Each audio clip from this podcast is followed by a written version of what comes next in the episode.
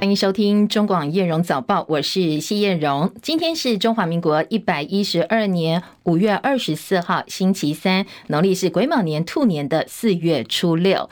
好，今天各地降雨会稍微趋缓一点哦，但是呢，北部、东北部温度回升，而在关岛东南方的今年第二号台风马娃来势汹汹。本来说今天会增强为强烈台风，但是比预期还要更快，因为昨天晚间的八点钟就已经变强烈台风了。而且呢，今天早上好多气象专家都告诉大家说，哎，要注意它的发展哦，因为它的暴风圈还会再扩大，这个距离台湾还比较远一点。不过大家都非常关心台风动态。所以呢，我们一定要来请教气象局最新的观察哦。线上连线请教的是中央气象局的预报员林定仪先生。今天呃，水气整体来讲还是有一些残留水汽，所以在西半部还有东花东一带还是有零星的短暂阵雨，下雨的时间和雨量都不至于太多。呃，东北部地区则是多云的天气，午后在各地的山区还是可能会有局部的短暂雷阵雨的几率。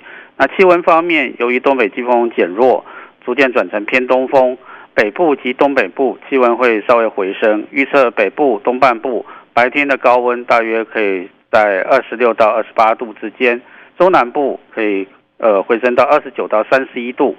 此外，就是大家关心的第二号台风马娃，昨天晚上已经增强为强烈台风，今天清晨两点的位置是在鹅銮鼻东南东方两千八百五十公里的海面上。向西北西进行，预测在二十八号之前，呃，对我们台湾并没有直接的影响。不过二十八号之后呢，呃，还要还要看太平洋高压的势力强弱而定。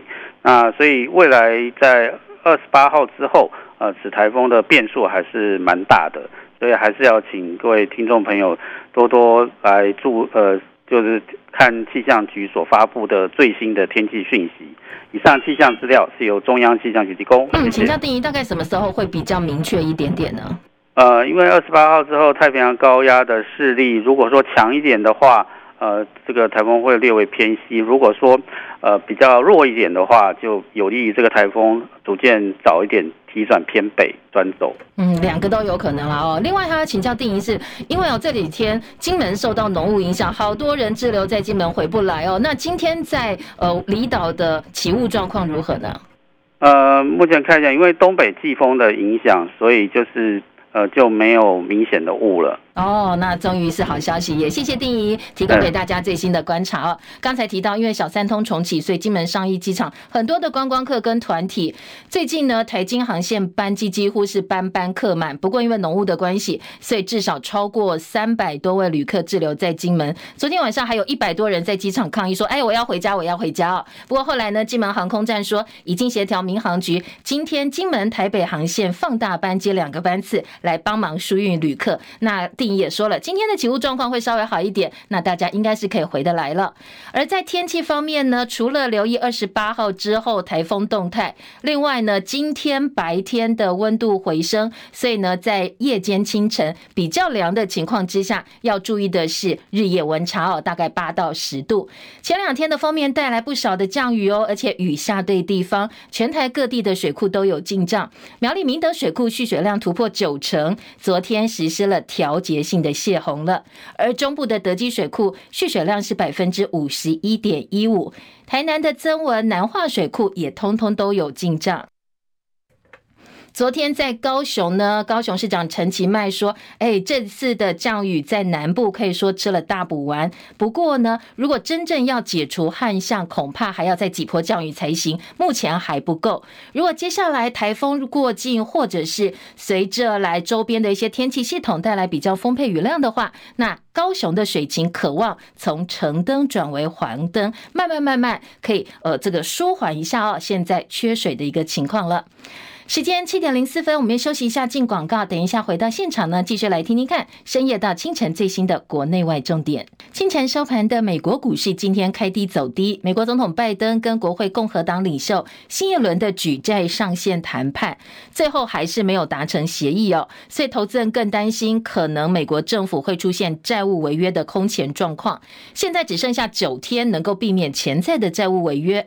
美国财长耶伦不断不断警告说，最早最早到六月。一号就可能违约了，所以这个谈判要赶快达成共识才行。今天清晨收盘的美国股市，道琼跌两百三十一点，三万三千零五十五点；纳斯达克指数跌一百六十点，跌幅百分之一点二六，一万两千五百六十点。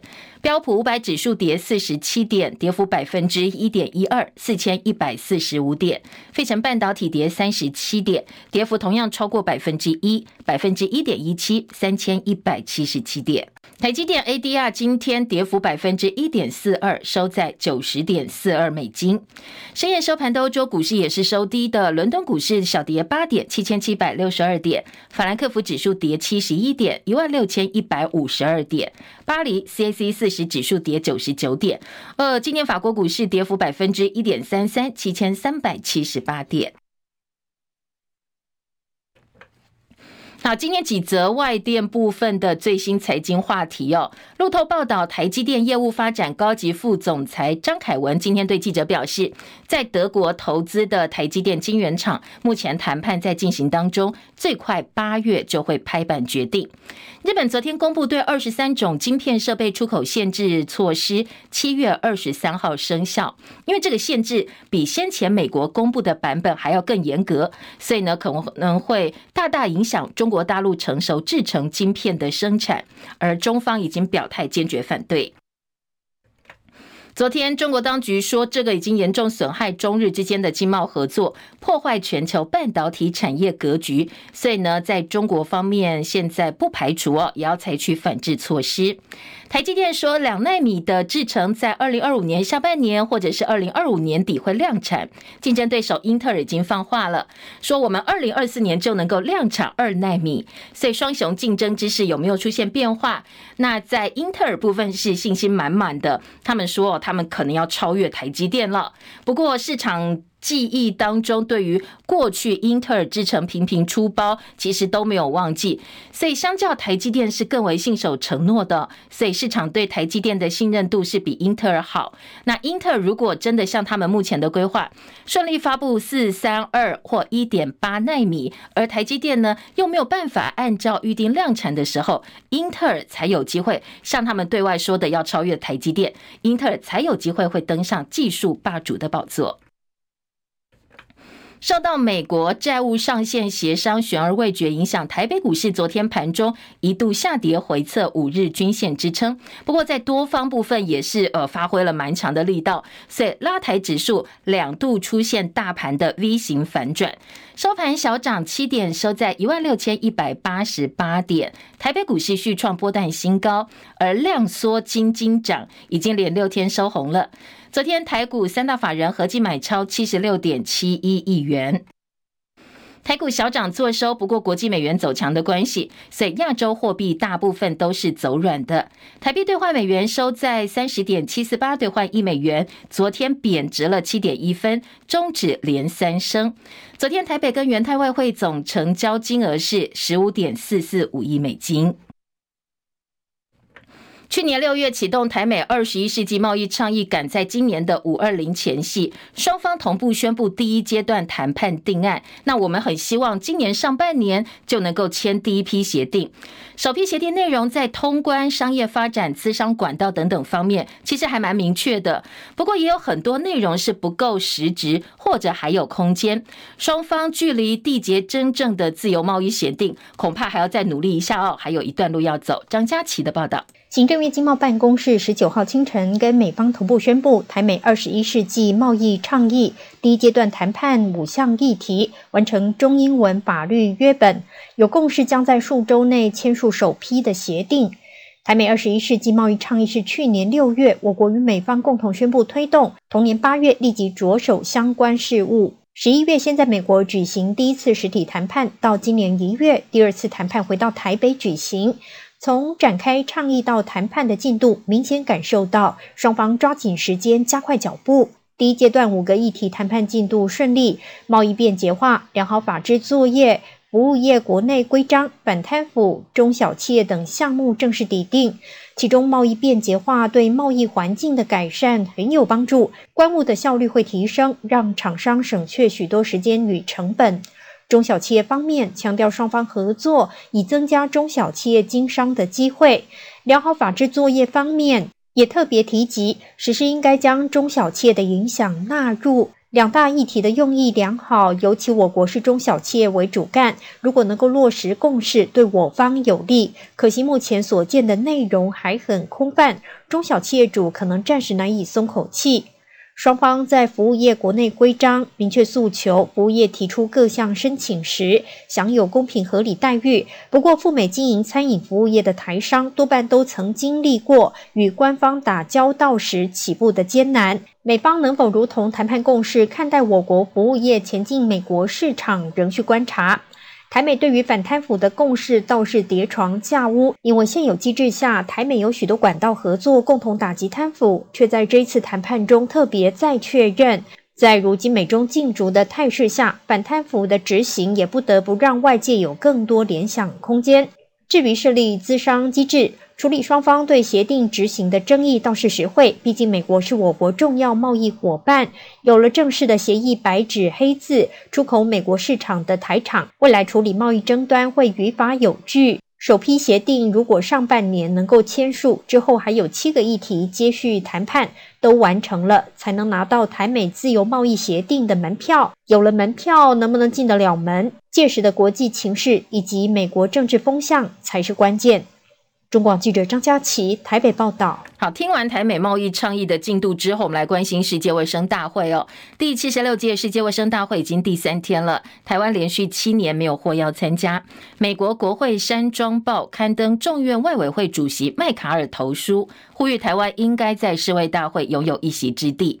他说呢，世界卫生组织纵容中共把台湾排除在外是严重的错误。他说，这已经凸显了北京在联合国体系拥有庞大影响力，美国应该采取更多的作为来加以抵制。而我们中央社有两个记者申请世卫大会采访证遭拒，联合国日内瓦办事处人员跟他们说啊，就是因为中国施压的关系。无国界记者组织发布声明说。从二零一七年以来，WHA 屈服中方压力，持续拒绝对台湾公民跟媒体核发采访证，要求联合国不要以国籍、不要用护照来决定采访权，强调采访权不应该受到记者或媒体的地域背景限制。而且呢，无国界记者组织也特别提到哦，说中国是全球最大。记者跟新闻自由捍卫者的牢笼说，目前至少有一百一十三个相关人士遭到中共的拘留跟羁押。悬缺将近五个月，写下一九七九年中美关系正常化以来最长纪录。中国新任驻美大使谢峰前往华府旅行了，稍早已经抵达。美国国务院在例行记者会上表示欢迎，而谢峰是个美国通，他接替秦刚担任美国的驻美大使，大陆驻美大使。华尔街日报说，这一项任命被视为是北京缓和战狼外交的作风，而国际学者则分析说，美中关系有没有机会回升呢？恐怕还要再观察哦。这一项人事命令，至少现在人已经到了。美中高层最近已经恢复对话，不过呢，美国国务院说，美国不考虑解除对中国新任国防部长李尚福的现有制裁措施。一份由新加坡学者做的学术民调显示，百分之五十五的大陆民众支持对台湾发动全面战争来求统一，但是有百分之三十三反对武统台湾，百分之二十二认为不一定非要统一。换句话说，相当于实质独立的选项。而设计这份民调学者说，大陆民众能够接受当局对台湾更加温和的立场。好，那这一份民调到底可信度如何？谁做的？这是由新加坡国立大学的学者刘瑶跟上海纽约大学的副教授李小俊发表在《当代中国》期刊上的最新学术民调。俄罗斯总理米舒斯金他到大陆出席中俄商务论坛，预计呢今天会跟中共国家主席习近平还有国务院总理李强会谈，签署一系列的双边协议，其中也包括中俄通过本币结算。西方媒体说，俄罗斯接下来在寻求经济外交支持上会更加的依赖中国大陆。有一个反俄罗斯总统普京的团体说，从乌克兰越界而且攻击贝尔哥罗德地区，目的是彻底解放俄罗斯。而顿内茨克人民共和国代理领导者则说，乌克兰城市巴赫姆特即将被改名字。切海伦的报道。俄罗斯政府宣称，武装部队已经击退了来犯的武装分子，还有从乌克兰送进俄罗斯南部贝尔哥罗德州的军备。前一天发生的入侵行动是俄罗斯入侵乌克兰以来，俄国领土面临最严重的攻击。俄罗斯当局祭出了所谓反恐计划，还撤离了九座边境村庄的居民。美国有线电视新闻网 CNN 报道，反普亭俄罗斯团体自由俄罗斯军团声称，自乌克兰越过边界，并且攻击贝尔哥罗德地区。并且表示，目标是彻底解放俄罗斯。攻击行动是为了在俄罗斯和乌克兰之间建立一个非军事区，摧毁为普廷政权服务的安全部队，并且向俄罗斯人民证明可能建立抵抗力量，并且和普廷政权作战。另一方面，自封顿内茨克人民共和国的代理领导人访问巴赫姆特，并且表示巴赫姆特将会改成苏联时期的名字阿特莫夫斯克。他声称城市将会焕然一新。记者戚海伦报道。好，香港国泰航空空服员被控歧视，说错英文的乘客。这是大陆成都飞到香港航班上，空服员在机舱后面闲聊的时候，取笑乘客把英文的毛毯说成了地毯。这段录音曝光之后，引起了轩然大波。国泰航空三度道歉灭火，昨天晚间更宣布哦，要解雇这三个开乘客玩笑的空姐。好，carpet 的地毯，blanky 是毛毯，那地毯是在地下，所以呢，这一段录音说，哎，这个空服员笑乘客说，如果你不会说毛毯英文，你就不能够拿毛毯；如果你想要地毯的话，拆掉，随便你带走哦。好，曝光之后呢，现在有三个国泰空姐遭到解雇了。日本今年度的防卫白皮书草案曝光了，把中国大陆载名为是前所未有最大挑战。战略挑战，要加强对中国的警戒度。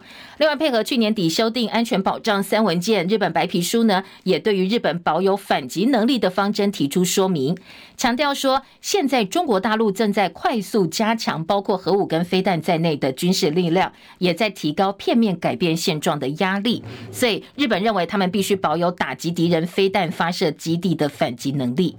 而南华早报说，有多个消息来源披露，北京在本月这个月呢，澳洲贸易部长法瑞尔到访期间，没有办法得到他们本来想得到，就是让澳洲公开支持他们加入跨太平洋伙伴全面进步协定 （CPTPP）。今天媒体引述消息人士的话说，大陆对澳洲的贸易制裁还存在，所以坎培拉政府不可能公开支持中国与会。那报道也说，大陆希望澳洲能够明确承诺，最好是公开讲支持中国加入 CPTPP，同时呢拒绝台湾入会。而在澳洲想要改善关系之际，澳国跟中澳洲跟中国大陆。中国加入 CPTPP 的协定，也是双方在谈判桌上相当关键的议题。美国蒙大拿州的州长强佛特签署法案，禁止在州内使用短影音应用程式 TikTok，成为美国第一个封杀 TikTok 的州。大陆外交部表示说，美方的行为是滥用国家力量。打压别国企业的霸权霸道行径，而亚马逊突然宣布要退出中国市场了。他们宣布说，提供应用程式跟游戏下载的中国亚马逊应用商店即将结束服务。亚马逊购物 APP 目前则不受影响。大陆科技媒体解读，这也凸显外国的科技巨头在中国大陆面临相当多法规、市场环境，还有大陆本土竞争的挑战。欧洲联盟市场竞争管理局今天向欧盟最高法院提出上诉，要求推翻欧盟普通法院裁决，让美国的苹果公司 Apple 创造呢记录缴纳一百三十亿欧元，换算台币四千三百一十六亿元的补税。好，这是因为欧盟执委会二零一六年裁定，欧盟成员国爱尔兰做出两项税税务方面的裁定，所以呢，苹果的税务负担在长达二十多年都被降低哦，而且是大幅的降低。举例来讲，二零一四年苹果缴的税率大概是百分之零点零零五，不过现在欧盟不认同。所以呢，他们要向最高法院提出上诉，说要来裁定判断，说成员国到底可不可以给这些跨国大企业这么大量的减税。换取这些企业在该国投资，然后影响到整个欧盟的税收。苹果则反驳欧盟执委会，说他们已经缴纳应该缴的税金了，说这是对他们来讲才是比较公平的。现在世界上有很多语言面临消失危机，Meta 今天发表了一系列 AI 模型，说要帮助大家用自己习惯的语言，轻松的获取资讯跟使用电子装置。Meta 这个 AI 模型呢，可以辨识超过四千种口语表达的语言。那这个量呢，是现有的辨识技术量的四十倍。以前最大型的语音资料库最多只能涵盖一百种语言。这对很多马上面临消失的语言来讲，或许是另外一个机会。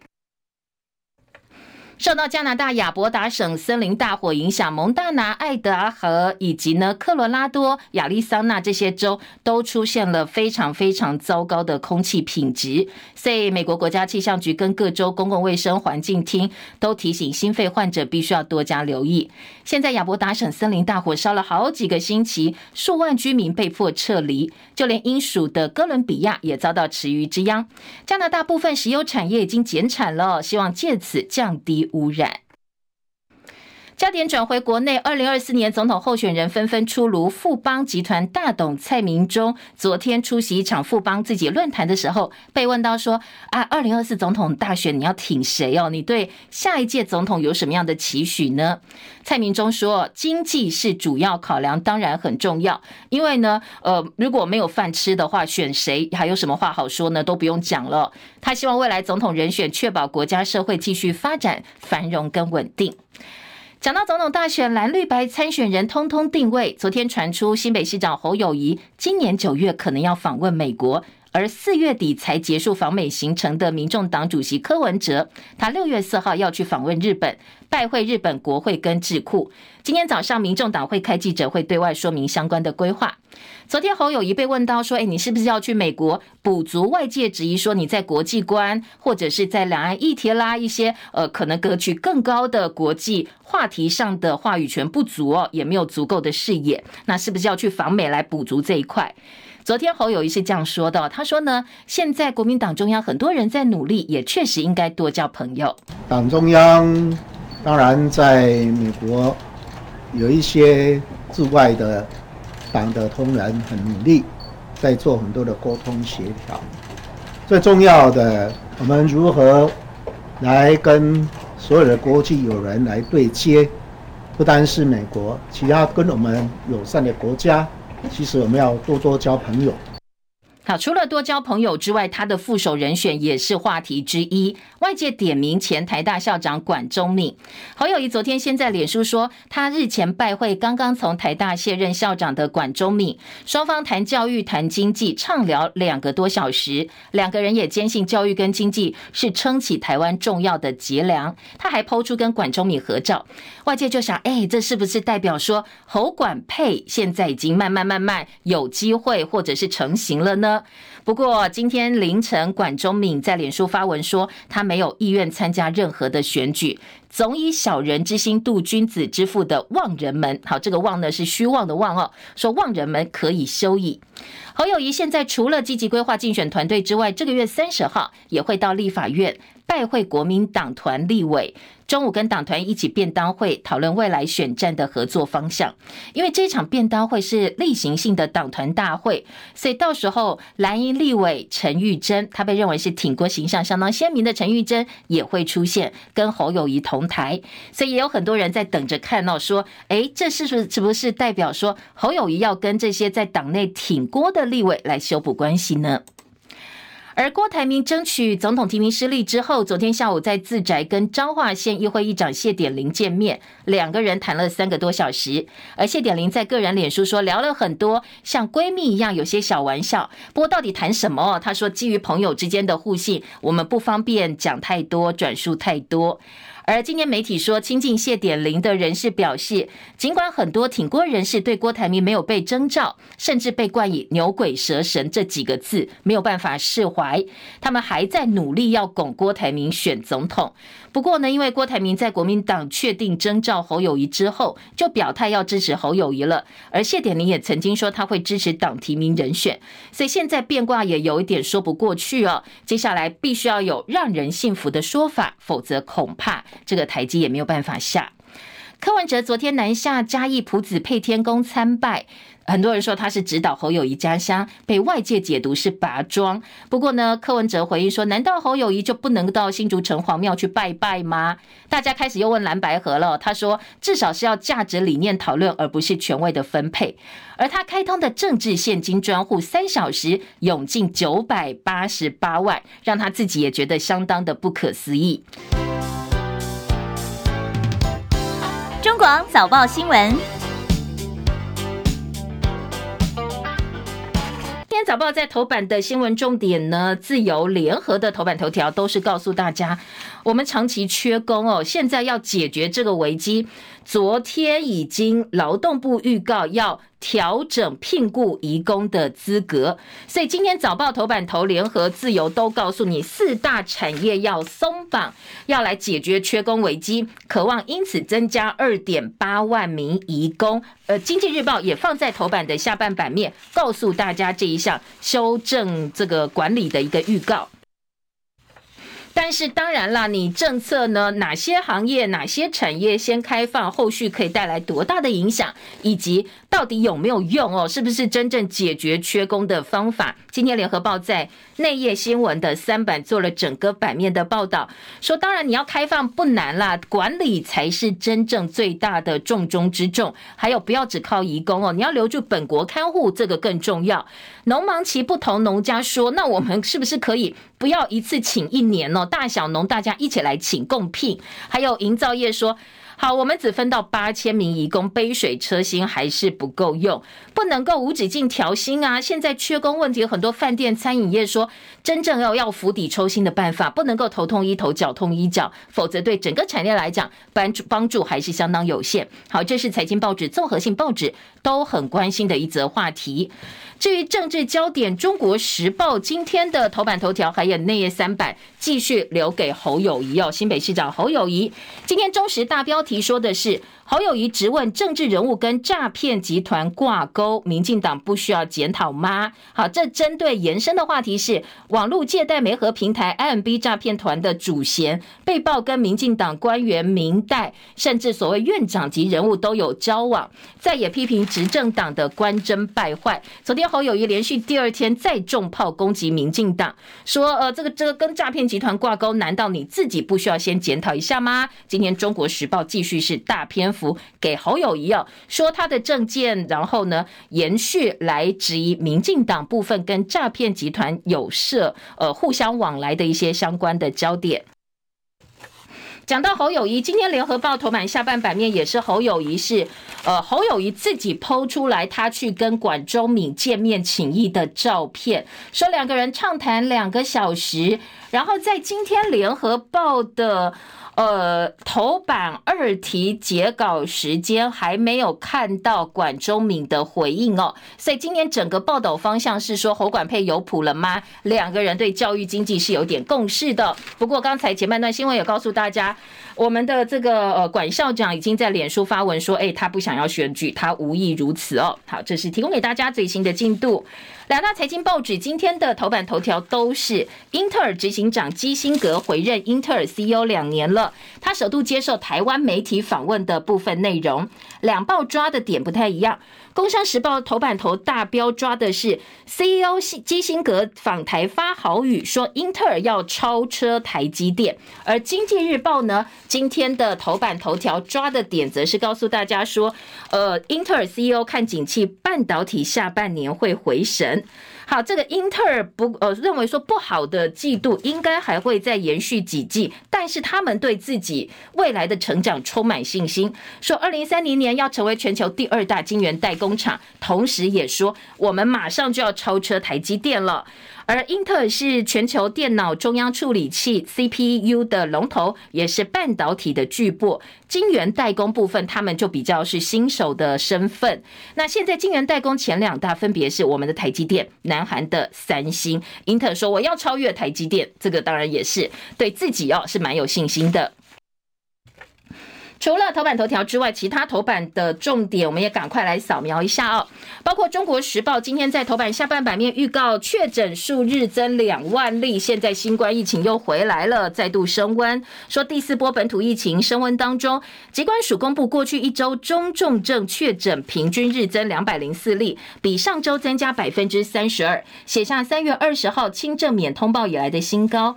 现在算一算，每天大概新增两万的确诊个案，而且也提醒大家哦，其实除了呃新冠之外，包括猴痘、流感也还蛮重，呃，这个现在还蛮严重的。像新冠疫情的部分呢，政府公布说，五月二十四号开始，呃，会提供五百块以下未教奖励品，鼓励长辈去打疫苗。但是大概六月底才会到达疫情高峰，所以医疗机构口罩维持规定。但是五月三十一号下。下周三起，救护车、长照机构、荣民之家这些场所口罩令松绑，虽然还是建议佩戴，但是不是强制死了。而在流感病例，上周新增十八例的并发重症，两例死亡个案。重症当中十四例都是有慢性病，没有打过流感疫苗的。那年纪比较小个案只有两岁跟七岁，一个在北部，一个在南部，通通都是发烧，而且意识有点模糊不清了。那死亡个案两个都是女生，有慢性病史，而且很快很快，从发病到死亡大概两天或甚至当天就死掉了。所以提醒大家，流感病毒现在是肆虐的哦。而公费流感疫苗扩大延长到六月三十号。猴痘也写下单周新高病例，十七例本土，三例境外移入。到昨天为止，累计一百一十一例的个案，所以猴痘疫情并没有趋缓哦，传播风险也在持续，所以提醒大家，高风险族群还是去打疫苗哦。这是在疫情部分，《中国时报》头版下半版面，我们帮大家整理最近国内呃比较受到瞩目的几种疫情最新的一个消息，还有中时告诉你，二零二三全球智商榜，台湾小输日本排在第二名。好，这个昨天我们早报新也告诉大家了，说二零二三年全球平均智商。排名第一名日本，第二名台湾，第三新加坡，再来四到十名分别是香港、中国、韩国、白俄罗斯、芬兰以及列支敦士登，德国、荷兰并列第十名。好，当然这个仅供参考了哦。联合国告诉大家，呃，说其实你不能够只用智商哦来判断这个国家的整体水准。但是菲律宾很重视啊，菲律宾就说，哎，这样不行哦，不能输人，我们低于平均值哎，所以呃，他们觉得是因为营养不良造成他们的平均智商比较。低，接下来要从教育，要从营养的补充开始做起。扫描了一下头版的重点呢，还有几则漏网之鱼哦，像自由时报呢，头版还有说 WHA 多国挺台，中方说炒作，美国驳斥中国，认为是内世卫应该接纳台湾。当然，从自由时报的嗯政治立场哦，或者是关注重点，他们在头版中间版面这则新闻是还蛮大篇幅醒目的边，呃，这个相当醒目哦。而日本二十三种晶片设备，七月二十三号。开始禁止出口中国，也是自由的头版上半版面。签约赠清洁妇将近三千万，三天之后病逝。退休外官外交官子女不认这个契约，打官司败诉。好，这个其实跟我们前两天呃这个五亿高中生的话题有点像哦，就是呢，其实有蛮庞大的一笔遗产或者是他的财产。这名退休外交官呢，他呃在晚年的时候跟一起住的曾姓妇人，他配偶过世了嘛？哦，两个人呢，其实交往相当密切，互相扶持，所以他死掉前他就签了赠与契约，把他在银行内三分之二加起来大概是三千万元的一些财产送给这个清洁妇，三天之后就过世。那外交官的小孩觉得这个是在爸爸意识不清的情况下签的，所以认为这一个赠与不作数。不过当然，法院在审理之后找了证人之后，哎，来调查一下说。没有哦，确实他是要送给他，而且是意识清楚的情况之下做了这样一个赠与的契约，所以认为子女败诉。好，那这个钱当然就是清洁妇的，在生前处理财产意识清楚的情况之下，这个确实是还蛮重要，要找证人来作证，避免你死了之后的一些争议。好，这大概就是今天头版的新闻焦点。马上回头来听听看几个比较大的新闻方向有哪些不同讨论的面向，我们可以多一种哦，可能跟你本来没有想到的立场或者是角度来看这些跟我们日常生活密切相关的新闻。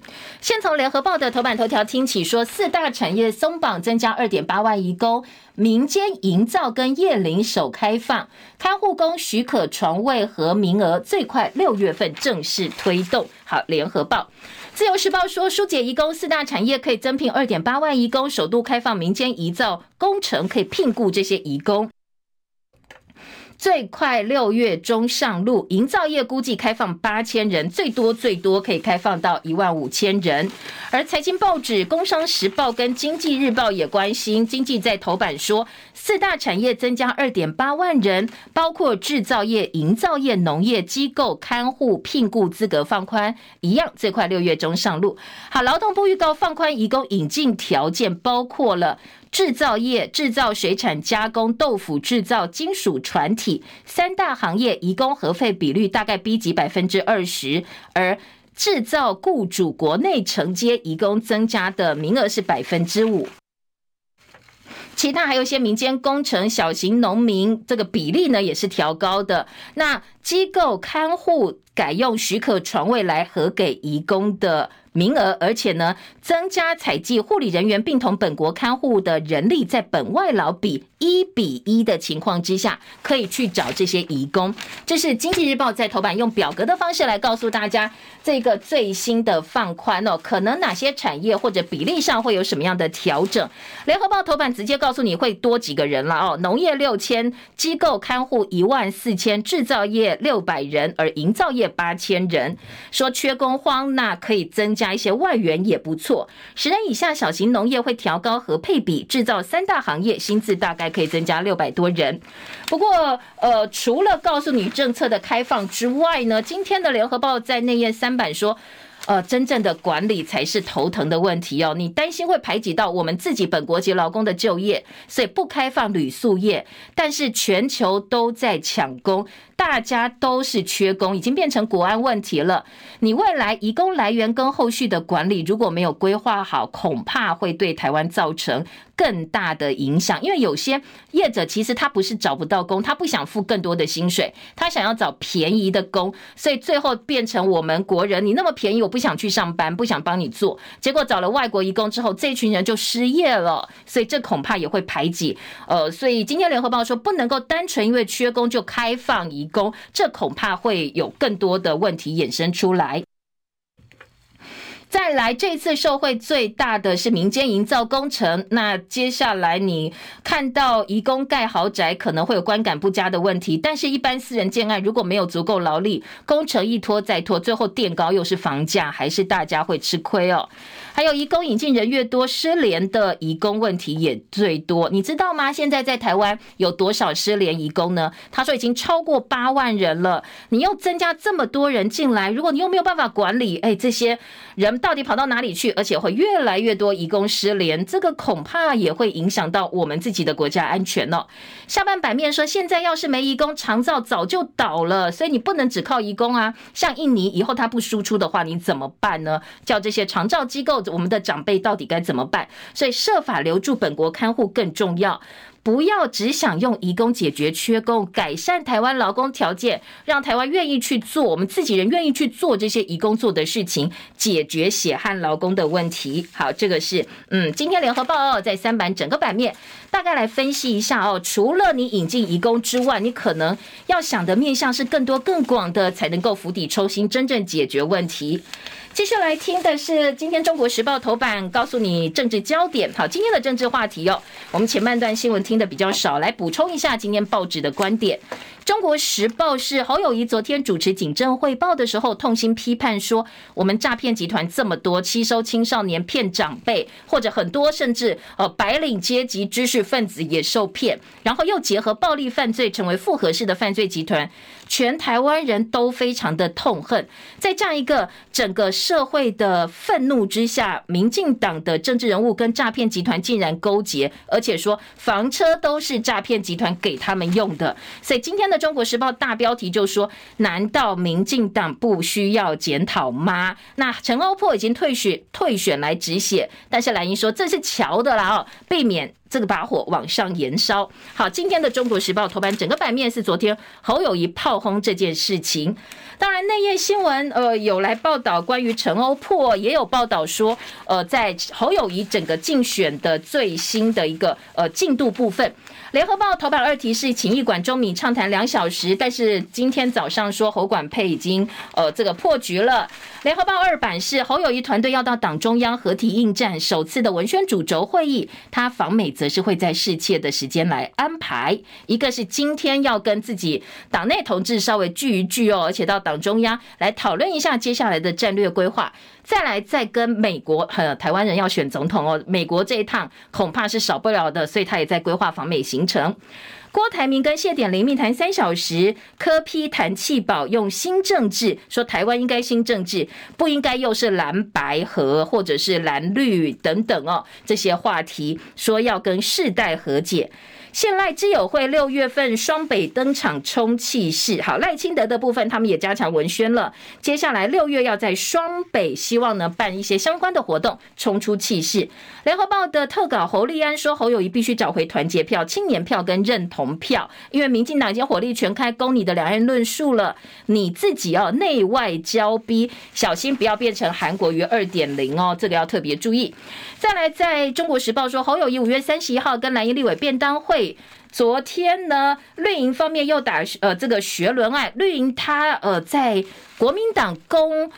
赖清德的爱将哦，说这个民进党立委赖慧媛在中正大学硕士论文涉嫌抄袭另外一份三年前的硕士论文，等于是林志坚二点零。绿营就说好，那我们用相同的标准来检视侯友谊的论文吧。现在绿营说要用相同的标准来全面呃检视一下国民党总统参选人侯友谊的博士论文。当然，过去因为侯友谊博士论文也引起过讨论，所以呢，在蓝营方面，侯友谊说来呀来呀，就给你检视我们。没有再怕到，呃，内页新闻还包括了今天在早报的重点呢，《自由时报》有赖清德希望民主世界不要受一中原则的框限，说台湾是和平守护者，这是自由做到三版的版头。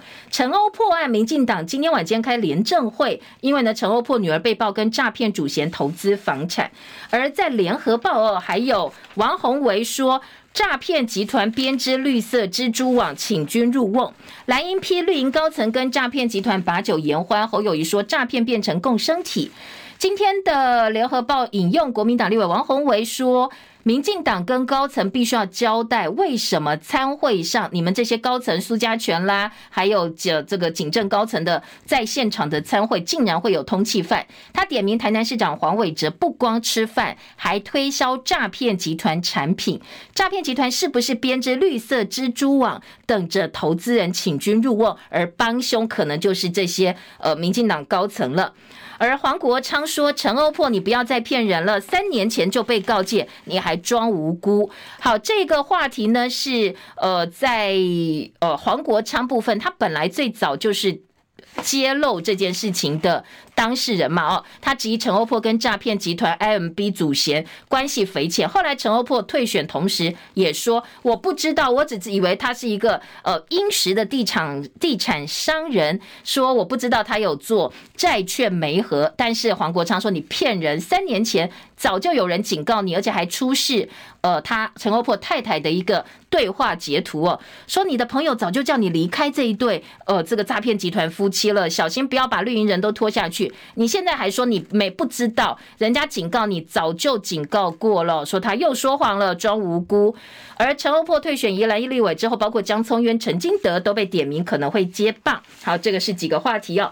而在联合报说，现在诈骗学伦连环爆，绿营在选战部分没有办法自清，所以可能接下来焦土战，你烂我也烂，我通通拖下来哦。到时候大家也分不清楚谁讲的是真的，谁讲的是假的了。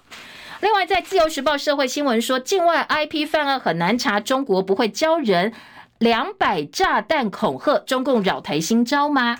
最近很多来自境外 IP 的假炸弹恐吓案，寄一个 email 告诉你说哪里哪里我有要放炸弹，什么时候要炸哦，大家就疲于奔命，要修管的修管，疏散的疏散，警政当然也是全面动起来了。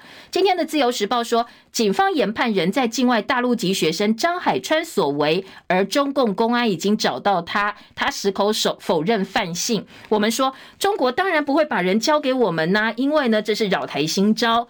国安人士说，接下来密切关注到底有没有大陆的一些势力介入选举。联合报说，将近四分之一的台湾人在使用抖音，所以有专家警告说，哎，这个抖音的影响力恐怕也不容小觑哦。好，这个是今天联合报的提醒哦，提供给大家做参考。再来内页新闻，《中国时报》的二版告诉你，外汇存底设主权基金。学者警告台湾根本没有条件。好，立委磨刀霍霍要修央行法，波动外汇存底，成立主权基金。央行总裁杨金龙举了五大理由，告诉你不要这样做，绝对不可以急就章说法修法。学界也警告说，除了会影响货币政策客观判断之外，台湾想要仿效新加坡成立主权基金，根本没有条件。说这是执政党吃相太难看。呃，这个大家都学的不可以哦，但是因为。现在执政党在立法院是有优势的，所以如果没有回头的话，真的要修也没人挡得了。记者黄从渊特稿说，修法挪用外汇存底是公然掏空全民资产。说现在把手伸进外汇存底，当然要动用，可以编一百个理由动用。不过台湾类主权基金多如牛毛，各部会都有小金库，跟蔡政府国家队一样多，从来就不是要不要设主权基金的问题，而是你到底有没有动用外汇存底的理由哦。外汇存底像马奇诺防线，不是退不退的问题，而是你一旦退就没有办法妥协了，全盘皆输。我们又不缺钱，各类基金都有，你干嘛去动到我们的外？外汇存底，你如果是全民资产也就算了，如果你是掏空或者是想要做绿营小金库的话，大家一定要挡下来哦。好，这是中国时报今天的特稿分析。而在呃中国时报另外说，蓝营立委认为九二共识是重新回到 WHA 的敲门砖，前提就是老共要同意了哦，所以这个相当重要。新冠肺炎周增百分之三十二，六月底达到高峰。自由时报二版内新闻，联合报告诉你，跟骚法一周年保护令的审理时效太慢，一天八个案子，平均三十四天才发保护令，超过八成收到书面报告之后，真的会停止或减少跟骚。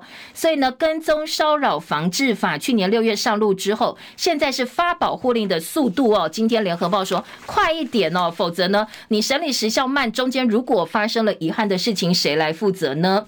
五亿高中生的坠楼案，检方昨天传赖母就是他的妈妈。那律师说，希望能够彻查疑点，有十四个疑点，希望呢能够查清楚。当然，在吴亦男的这个案子，早报各个报纸的社会版都还蛮关心的。统联客运被害三个月，四万笔个资外泄，会员接到诈骗电话，工总证实是骇客偷个资，所以现在统联暂停官网的一些订票。大雨下在集水区中部水库喝饱了，而且呢，全台水库都吃大补丸，苗栗甚至在泄洪了。今天的生活版面，中时跟联合都报道了。再来，留园费大师写，教育团体说，你知道吗？公幼竟然比准公幼贵了大概一倍左右。好，这一则新闻呢，今天在呃《中国时报》《联合报》都是大篇幅来做报道，做到版头的焦点，说读公幼一定比读非营利或准公幼跟政府签约的私幼更便宜吗？好像不是哦。如果你同时考虑到学费跟课后留园，读公幼非营利跟准公幼的费用，一年分别是七万二、四万零八百三。万六读公又反而七万二是最贵的，所以今天早报说，这简直世界奇迹呀！你读公又反而是更贵，而且没有省到钱。好，再来听到的是，呃，黄国昌会不会跟呃这个民众党或者是回到时代力量呢？他昨天说，他确实想从民间回到政治这条路了。如果有人让他当法务部长，他要去呃扫黑金、扫诈欺，他一定会去哦。好，这是黄国昌昨天的说法哦。另外，在呃溯溪的部分呢，飞龙瀑布十人溯溪团两死三失踪，七十二小时黄金救援过了，但是还是没有找到人。再来，在呃体育焦点部分呢，刚才在广告新闻的时段也告诉大家了，中华职棒中信兄弟昨天主场迎战味全龙队，比赛两度因雨暂停，第二度重启比赛已经超过凌晨的零点钟。好，中职史上第十二场跨日大战，比赛结束超过一点了，是史上最晚结束的例行赛，三十四年中华职棒首见。最后这么辛苦的比赛谁赢呢？兄弟十比七打败魏全，取得了近期的三连胜。好，这个是体育焦点的部分，提供给大家做参考。如果喜欢买包包的，特别是妈妈包，一定知道喜铺这个品牌。不过他的创办人昨天说去借，呃，跟地下这些单位借钱，所以有非常巨额的利息付不出来哦。现在呢，恐怕呃被爆是超过。欠债付不出来之后脱产的争议，当事人也已经出面道歉了。谢谢大家收看收听，我是燕柔，明天同一时间再会，拜拜喽。